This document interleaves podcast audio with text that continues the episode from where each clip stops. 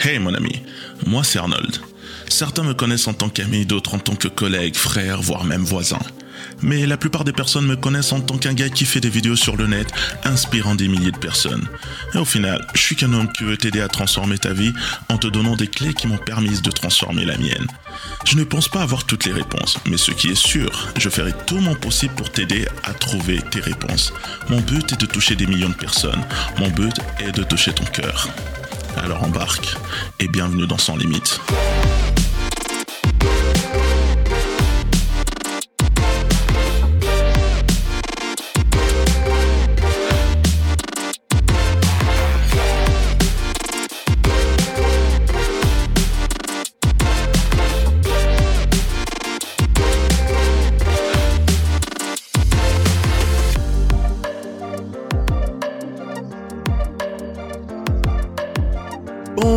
Bonjour, les amis, euh, bonjour mon ami, j'ose espérer que tu vas bien, que la vie te plaît et que malgré tout, tu continues d'avancer.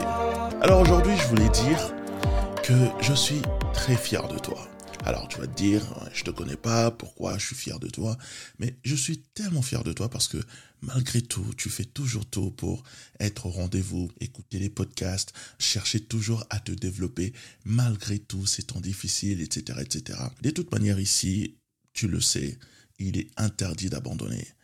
Je m'appelle Arnold pour toi qui es nouveau, parce que vous êtes de plus en plus nombreux à venir écouter, etc., à télécharger le podcast, et je vous en remercie du fond de mon cœur. Donc, je suis le créateur des pages Bienvenue dans le royaume et du podcast Sans limite. J'ai pris le temps d'y réfléchir parce que je voulais faire un autre épisode, je voulais parler d'un autre sujet, mais je me suis dit sur ce podcast précisément, je veux parler de mon expérience relationnel. Dernièrement, quelqu'un m'a demandé de parler un peu de mes propres challenges, ce qui m'a permis aujourd'hui de savoir ce que je sais et de parler de ce dont je parle, à savoir la relation avec les autres et surtout avec soi-même. Parce que j'ai l'habitude de le dire, ton comportement envers toi-même conditionne ton comportement avec les autres. Et ton comportement avec toi-même conditionne également comment les autres se comportent avec toi. Donc il faut savoir que tout est parti d'une expérience amoureuse, riche en émotions, remplie de hauts et des bas, jusqu'au jour où, patatras, je l'attrape avec un autre homme chez elle. J'ai dit aujourd'hui que je parlais un peu de moi, donc tu m'excuseras si parfois je me mélange ou que je radote parce que parler de moi n'est pas une expérience très très fun. Mais je vais te partager un peu de ma personne pour savoir un peu où me situer. Alors, j'ai attrapé mon ex avec quelqu'un d'autre chez elle. Et quand j'ai essayé de comprendre, j'ai reçu comme réponse de sa part, en tout cas, elle le disait à son nouveau gars, qui voulait nous laisser discuter. Elle a dit qu'elle ne me connaissait pas, que j'étais juste un psychopathe qui la courtisait, mais qu'elle avait toujours refusé et qu'elle ne comprenait pas pourquoi j'étais venu chez elle à ce moment-là, je pensais que je rêvais. Vous savez, c'était comme si j'étais dans un film de drama, tu vois. Et ce jour-là, j'ai un ami en plus qui peut certifier ça. Il faisait très très beau. J'arrive chez elle, j'apprends la nouvelle, et dès que je sors de chez elle, il s'est mis à pleuvoir. Et j'étais venu à vélo parce qu'à cette époque, j'avais pas de permis, j'avais pas de voiture. Et la roue avant de mon vélo s'est dégonflée. Donc au final, je me suis fait larguer et bien entendu, j'étais en larmes parce que ça faisait quand même 5 ans de relation. C'était la première fois que j'étais amoureux et que toute ma famille la connaissait, l'avait validé. Donc imagine la douleur qui était profonde à ce moment-là. Vous savez, les scientifiques disent qu'il est impossible pour le cerveau de déterminer si la douleur est imaginaire ou réelle. Donc dis-toi que lorsque j'ai vécu ça, j'ai eu l'impression qu'on était en train de m'enfoncer lentement, tu sais, une pique à glace. Je vous garantis que c'était pas marrant à l'époque. J'étais tellement blessé dans mon ego, mon estime personnelle, ma confiance, mon orgueil d'homme, que j'ai voulu tout de suite me remettre en couple. Et c'est ce que j'ai fait. J'étais à la recherche de cette, en fait, de cette espèce de fierté, je crois, que j'avais perdue et j'ai fini par me sentir mieux, au fait. Au final, je me sentais mieux avec ma nouvelle copine. Et ça se passait super bien. Mais au final, j'avais toujours l'impression que mon ex qui m'a trompé contrôlait toujours mon esprit parce que j'ai commencé à craindre que la même chose se reproduise avec la nouvelle. Parce que je commençais vraiment à ressentir de l'affection pour elle. Et j'ai commencé à avoir peur de revivre la même chose. À ce moment-là, j'étais un peu traumatisé. Vous voyez Mais au final, j'ai réussi à passer outre. Et avant d'avoir eu le temps de le voir venir, un beau jour, patatras ma nouvelle copine me dit qu'elle ne veut plus de moi parce que ça n'allait pas, etc. Une explication vraiment superflue. Et à ce moment-là, j'ai encore fait ce qu'il ne faut absolument pas faire. J'ai forcé, supplié, tout fait pour ne pas, en fait, tout fait pour pas que ça s'arrête. Mais au final, ça s'est vraiment terminé. En fait, il fallait faire face à la réalité. Et là, curieusement, je n'ai pas voulu me remettre tout de suite en couple. J'ai choisi de rester seul. Même si ça devait faire 6 ou 7 ans comme ça, que je ne savais pas c'était quoi être seul, être célibataire. Là, je me suis retrouvé, en fait, je me suis dit, je vais rester seul. Et c'est là que j'ai commencé à faire ce que j'interdis aux gens de faire aujourd'hui. Blâmer ces femmes qui m'ont brisé le cœur. Vous savez, le fait de blâmer les autres pour nos soucis. Ce qui n'allait rien arranger à mes problèmes.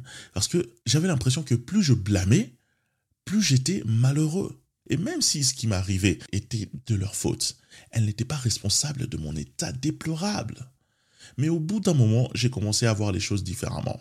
Et même si j'étais en droit de leur reprocher certaines choses, euh, c'était ma responsabilité de me reprendre en main. Dès que j'ai changé ma façon de voir les choses, tout autour de moi a commencé en fait à changer. Je me suis remis au sport. J'ai développé de nouvelles compétences au travail qui m'ont permis d'être augmenté et de mieux gagner. Je me sentais beaucoup mieux. Si au fond, j'en voulais quand même à mes ex, au moins là, je gérais un peu mieux et contrôlais mieux mes émotions. Je commençais là à construire et à déterminer mes valeurs. Vous savez, comment prendre soin de moi, euh, développer mon estime personnelle au lieu de vouloir qu'elles viennent réparer ce qu'elles avaient cassé. Tu vois Et plus le temps passait, plus je commençais à comprendre que, en fait, le fait de les avoir tenus responsables de mon ressenti devait expliquer sans doute pourquoi elles m'ont largué. Franchement, j'ai commencé à m'apercevoir des problèmes que je n'avais pas remarqués avant.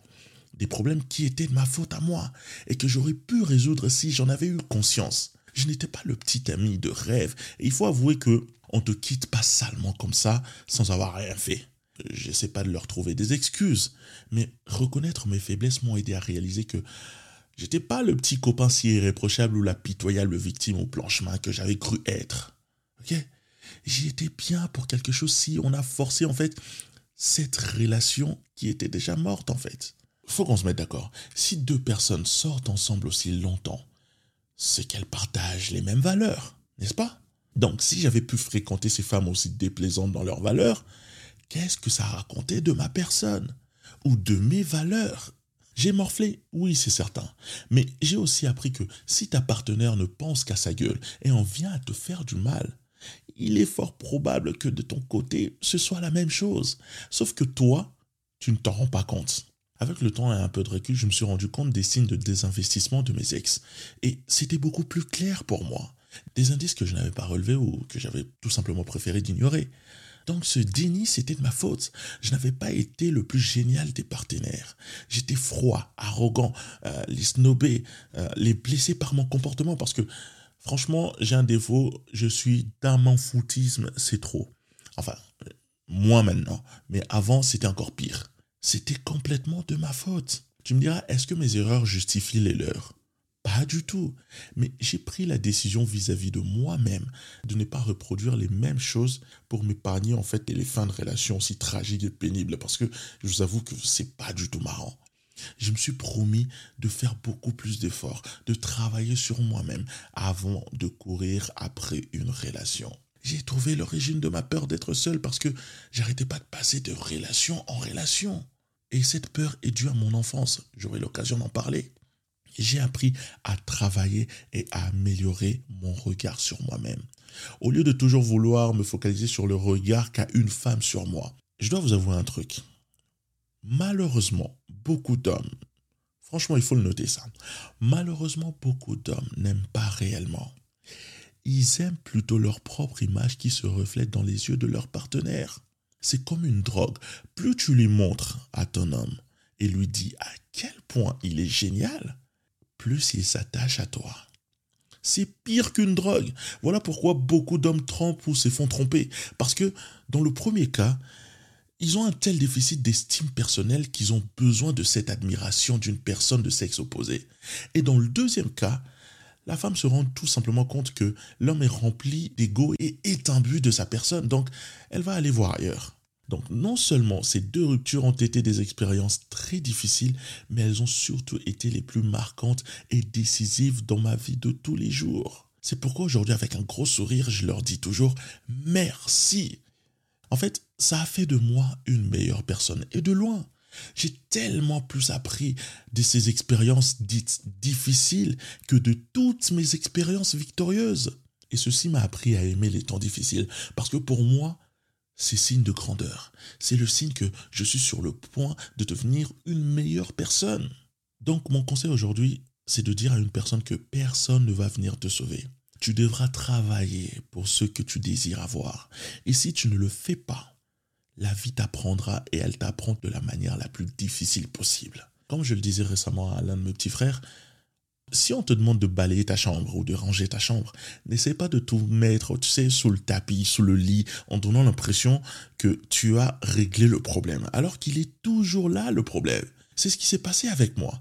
Je passais d'une relation à l'autre parce que me retrouver seul allait me pousser à faire face à ma propre personne et me rendre compte de la réalité, qui était que j'avais peur d'être seul parce que je n'aimais tout simplement pas la personne que je voyais lorsque je me regardais devant la glace.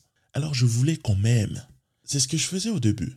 J'étais dans le déni complet de mes soucis personnels et me mettre avec quelqu'un me donnait l'occasion de blâmer une autre personne pour mes propres problèmes.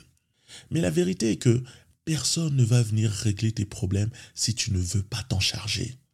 Et pour finir, la meilleure décision que tu puisses prendre dans ta vie, c'est de dealer avec toutes tes merdes, d'en prendre la responsabilité, que ce soit ta faute ou pas. Comme a dit une célèbre personne, un grand pouvoir te donne une grande responsabilité. C'est l'oncle Ben, au cas où vous n'avez pas la référence, Spider-Man. Moi, je dis par contre qu'une grande responsabilité te donne un grand pouvoir. La vie est un processus évolutif. Que tu le veuilles ou non, tu vas devoir travailler sur toi. Plus tôt tu commenceras, mieux tu vas encaisser le processus parce que il est douloureux. C'est comme si tu devais jouer un match de foot et que tôt ou tard, que tu sois sur le banc ou pas, tu vas jouer, tu vas entrer sur le terrain et tu vas jouer. Si tu choisis de ne pas t'entraîner avant, alors bonjour la souffrance sur le terrain. Parce que tu seras complètement naze. Tu seras en train de vomir tes tripes. Mais par contre, si tu t'entraînes avant, même si les choses seront quand même difficiles, au moins là, tu te seras préparé à les affronter. Merci à toi qui m'as encore accordé de ton temps et Dieu seul sait combien il est précieux. Donc, je ne le prends pas comme acquis. Un grand merci. J'espère que tu auras appris de mes erreurs et que tu ne vas pas commettre les mêmes. Quand même. Fais-moi savoir ce que tu as bien retenu en commentaire et n'oublie pas de me suivre sur mes réseaux sociaux. Le lien se trouve en description. Beaucoup de personnes m'ont manifesté le désir de semer pour mes partages, donc j'ai mis le lien en description pour soutenir le travail qu'on fait. Et rappelle-toi, nous sommes au début du voyage. Et celui-ci sera sans limite.